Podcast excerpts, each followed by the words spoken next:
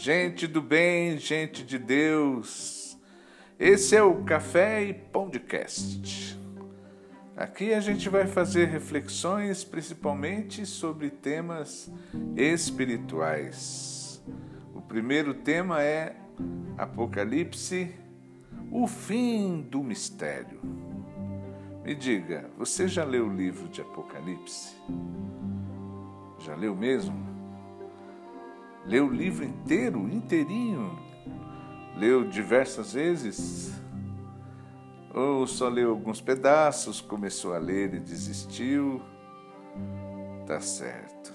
Responda-me, do que do que é que se trata esse livro? Algumas pessoas já me responderam assim, sei lá, é são umas coisas assustadoras aí, né?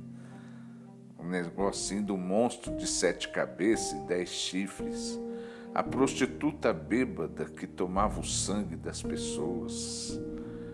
Ai, ai, ai. Sim, eu irei falar de coisas terríveis e misteriosas. Essa será a mais assustadora mensagem que você já ouviu em toda a sua vida. Será a hora do pesadelo. Terá muito mais suspense do que psico terá coisas mais apavorantes do que a hora do pesadelo, personagens mais terríveis do que há em Walking Dead, Poltergeist, Abismo do Medo, Halloween, Nosferato, A Noite dos Mortos-Vivos. Só que não. Aqui nesse podcast é o Apocalipse, é o fim do mistério Aqui o Apocalipse sem mistério e sem terror. Servirá até para você ler para o seu filhinho ou sua filhinha à noite, antes de dormir. Verdade mesmo. Apocalipse também não é um livro impossível de ser entendido, um mistério completo. Ê, manto puro, meu irmão. A palavra Apocalipse do grego significa revelação Revelação é luz, explicação clara, é o fim do mistério.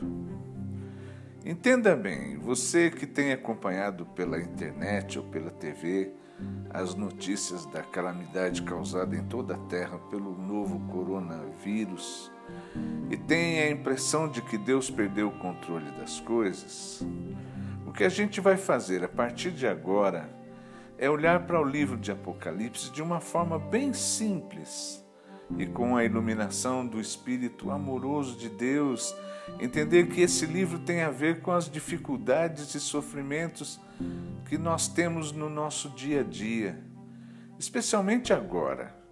E a mensagem de Deus para nós é para que enfrentemos tudo isso com muita coragem atravessando a corda bamba sobre um precipício, mas nos ombros de Deus, com plena confiança de que Ele está no controle de tudo, do que acontece com a gente e do que acontece no mundo.